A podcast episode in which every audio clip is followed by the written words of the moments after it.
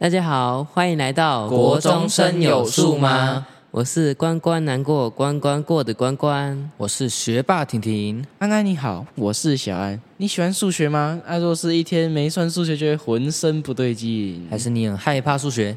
一看到数学就想要赶紧拔腿就跑？不用担心，我们会用轻松的方式来为您说数学、讲故事，保证不会有任何脑细胞受到残害。那我们就准备开始吧。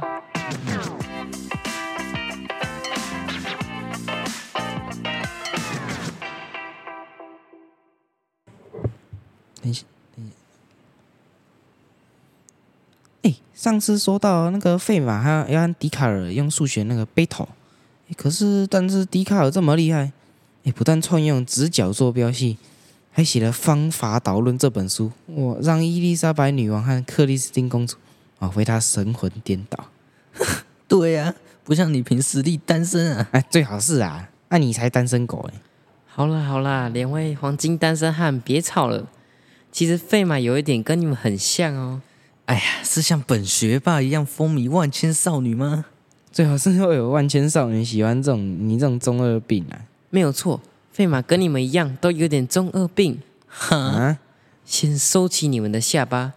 我们这位业余数学家之王非常热爱数学，工作之余就会写信纠正一下其他数学家所发表的数学定理。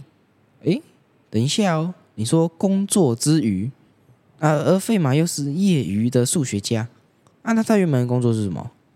他这么聪明，该不会是医生吧？不是哦，给你一个提示，他工作的时候会戴一顶假发，而且是一个需要公平、公正、公开的职业。难道是传说中的律师吗？答对了！哇塞，太强了吧！那费马不只是数学很强。居然还能当上律师，根本人生开外挂。可以这么说哦，费马的爸爸是一个有钱的皮革商人，他母亲还是贵族出身，因此有此一说，费马的工作都是靠钱买的，因为他拿不到律师资格啊。这也很巧诶，上一集我们说到笛卡尔大学就是读法律的。对啊，而且笛卡尔跟费马年纪差不多。费马是一六零一年出生的，笛卡尔大他五岁，是一五九六年出生的。哦，那当时是费马先找笛卡尔订过机的吗？嗯，倒也不是诶。费马会广泛阅读当时的数学新知，如果觉得哪位数学家提出来的知识有问题，或是哪里怪怪的，就会写信去沟通，并提出自己的见解。而通常都是数学开外挂的费马是正确的。哇！如果我是当时的数学家，看到费马寄来的信，一定会觉得像是收到炸弹一样。没错，还记得之前说到笛卡尔写的方法导论这本书吗？你说那本方法导论，正确的引导自身的理性，并在科学中寻求真理的方法，以及在折射光学、气象学与几何学上的验证应用。没有错。笛卡尔在完成《方法导论》这本书后，便把这个好消息分享给他的数学家好朋友梅森。梅森喜欢广结善缘，在没有通讯软体的那个时代，梅森被称为“行动的科学期刊”。诶，行动的科学期刊，那不那是梅那不就是梅森很大嘴巴的意思吗？哎，有点礼貌好吗？他可是梅森植树的那个梅森呢。啊？梅森植树啊，国一的时候学过植树，那可是我从来没听过什么梅森植树呢。梅森植树长的就是二的 p 次方减一的样子，其中 p 也是个植树，像是二的三次方减一等于七。没有错，热爱数学的梅森跟当时许多有名的数学家都是好朋友，不只是笛卡尔与费马，还有天才少年帕斯卡都常到他家做客。这个让科学家聚会交流的地方，就称作梅森学院。在梅森死后，学院还受到法皇路易十四的支持，成立皇家科学院。哎，所以这个梅森学院就是费马和笛卡尔的战场喽。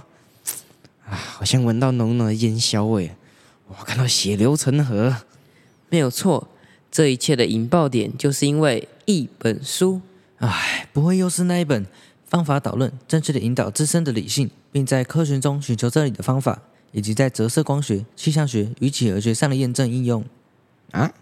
笛卡尔不是因为这本书而风靡万千少女啊，像克里斯汀女公主啊、伊丽莎白女王那些人啊，怎么会因为一本书而引起战火嘞？哎，难不道难难不成是其他人吃醋了？有没有吃醋我倒是不知道，但因为方法导论包含了光学、几何学，甚至是气象学，正所谓树大招风，这些领域的各方好手也因此慕名而来，跟笛卡尔切磋切磋。哦，那既然费马是业余的数学家之王，那他一定是跟笛卡尔单挑几何学喽。No no no，这就让学霸我来告诉你，费马一开始向笛卡尔单挑的领域是光学中的折射定律。啊，折射定律，这不是就不就是那个什么理化课本里面什么什么介质什么那个那个密度啊，反正就难到爆的那个吗？好啦，你就别自不其短了。其实笛卡尔用了三个很生动的例子，让大家无痛理解折射定律哦。说来听听，我看痛还不痛？首先，笛卡尔把光比喻作一颗球，球碰到墙壁会反弹，这就是反射定律。哦，像颗球一样会反弹，很具体呢。我懂，我懂。还有嘞，接下来，让我们想象，光就像酒桶里倒出来的酒，虽然看起来是连续的，但其实放大来看是由一滴一滴酒组成的，而光也是如此，看起来像一条线，实际上是由许多一颗颗的光粒子所组成的。哦，这个跟后来牛顿提出的光粒子说很类似呢。啊，可是但我记得光粒子说好像不完全正确啊。对啊，后来还有其他学者提出光波动说。不过科学就是这样嘛，真理越辩越明啊。是是是，你说的是，税费嘛才会让笛卡尔背头的嘛？哎，刚才还没说完呢。啊，笛卡尔提出的折射定律还有一个例子呢。哼 看你这样求知若渴的态度，真有趣。哦，不要这么机车吊人胃口啦！说不定我是未开发的小科学小神童呢。快说啦！好了好了，来哦，继续发挥你的想象力，让我们把光想象成一根棍子，它在空气中会比在水中更容易移动，所以光在不同介质中会有不同的速率。哦，说的很好啊，我好像有那么一点点了解折射定律了啊。那费马有什么好不开心的啊？难不成是嫉妒笛卡尔好棒棒？不不不，我们都说费马是业余的数学家之王了，怎么会这么小鼻子小眼睛去嫉妒别人呢？费马对笛卡尔提出的质疑是：你的折射定理什么的，怎么都没有用数学算式来证明，净说一些什么球球点点木棍的。而且这时候，费马想到了之前收到来自斯奈尔的一封信。嗯斯奈尔，你是说斯奈尔定律的那个斯奈尔吗？没错，n one sin 西塔 one 等于 n two sin 西塔 two，就是鼎鼎有名的斯奈尔定律。等一下，等一下，斯奈尔也是那时期的人哦。那时期也太多天才了吧？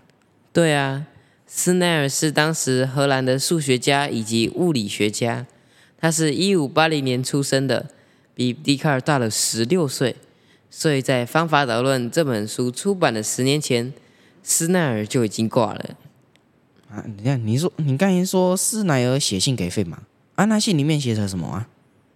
就是刚刚学霸所说的 n one sin 西塔 one 等于 n two sin 西塔 two，两个人各用各种数学的方法计算的不亦乐乎。费马还使用了极限、最大值、最小值以及微分的概念。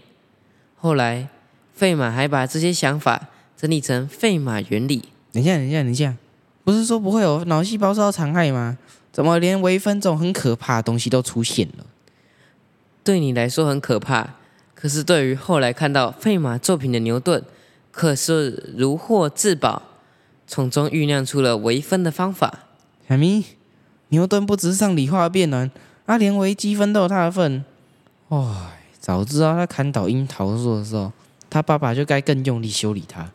那不是牛顿，是华盛顿啦。息怒息怒，两位冷静一下嘛！我是求知若渴，求知若渴。